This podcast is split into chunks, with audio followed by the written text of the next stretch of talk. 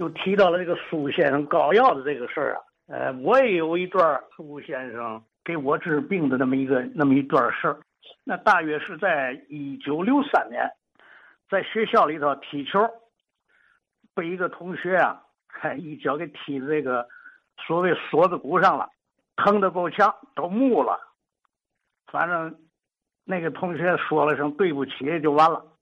后来能忍得住啊，就忍着了。过两天不也就完了吗？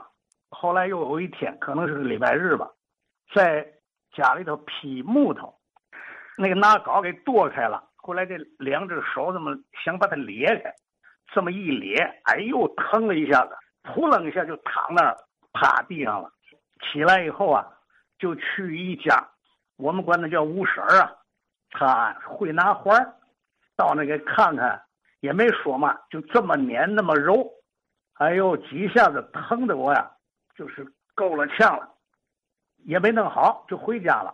我就坐那哈。疼的就就掉眼泪儿，就就就哭出来了，太疼了。正好我姐姐来了，她说：“走，你跟我走吧，看看你的感应怎么样吧。感应就是运气怎么样？看苏大夫、苏先生来他们家没来他们家，就去了棉纺二厂的那个宿舍，是六单元。这家呢，跟我姐姐是干姐们儿，棉纺二厂的产业工人呢，好像。”那时候都耐拜干姐们儿好几波，到那让我管他叫四姐，四姐夫和一个就说这个是苏大夫，在那个大床铺上盘腿那叫干嘛？喝酒了。哎，见我进去，哎，就大概去问了问，他就从床上下来了。哎，他说就怕这个，看了吗？他说像这种踢球大蛋儿，胳膊腿的踢青了踢肿了，哎，在我们那儿太多了。苏先生啊。跟这个所谓四姐夫好像也是哥们儿，也是盟兄弟，是干嘛的？他从床上下来以后啊，脑把脱了，那么一看呢，嘿，他说你这个够呛，就是愣头青对上这个不懂嘛了，怎么这种情况还能让人给撵？劲儿拿个环儿啊？什么拿环？最怕这个，我给你看看啊，就把这个右手啊，他攥住了。他拿着往上扬，行吗？我说够疼。回他家，你呀，用这只手扬起来，背到后脑勺，接着这个后脑勺这个地方，你够你左边那只耳朵，你看能摸着摸不着？你尽量的够啊，肯定疼啊。那我给你看看那个哪的事儿，就这样把这手背过去够那个耳朵，够着了，他就摸着我说疼的那地方。他说行了。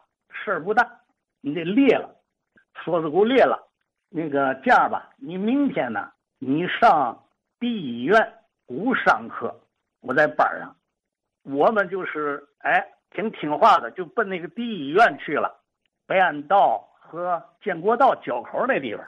当年啊，那个曾经是一个，也是一个公馆式的房子，大公馆子什么，到那里一问，你要找这个骨伤科，不在这儿。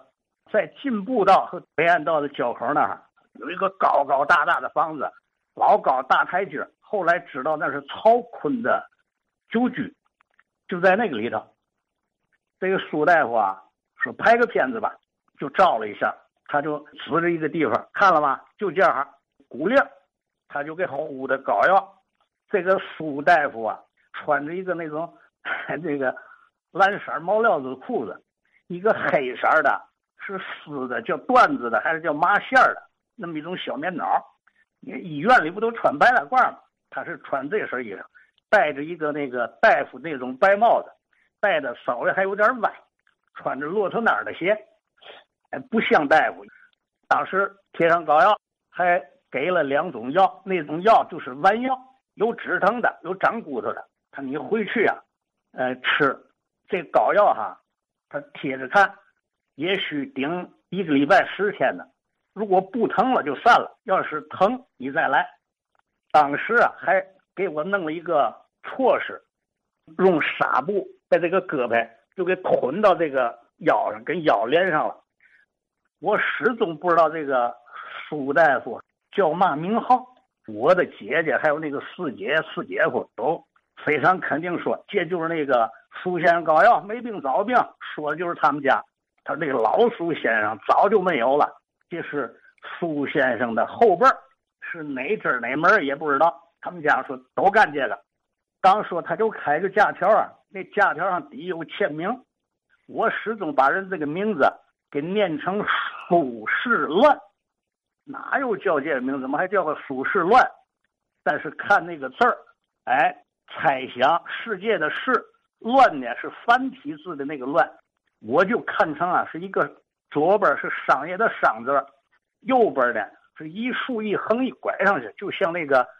那个乱简体的和繁体的都是那一个蛇字这边一甩就是那一个，我就看着是那个商业的商字写的很连，我就给念成苏轼乱，所以这样呢，我的问题就来了，想请教一下子听友老先生们，哪位知道哈？就是六三年在那个进步道北安道交口的那个曹锟故居那个大房子里头。在那里头就是应诊的那位苏大夫，是不是这个苏先生膏药没病找病的那个苏先生的后代？是哪支哪门？哎，这位大夫叫什么名号？好，杨世山先生还行啊，用他姐姐讲话，这感应还行，能遇上苏先生，这个瞧病还得瞧感应，是吧？其实啊，据我印象，这位苏少全，那位苏少全先生也学过西医骨科。哎，呃，刚才杨先生提这位叫苏轼乱，他肯定是不对啊。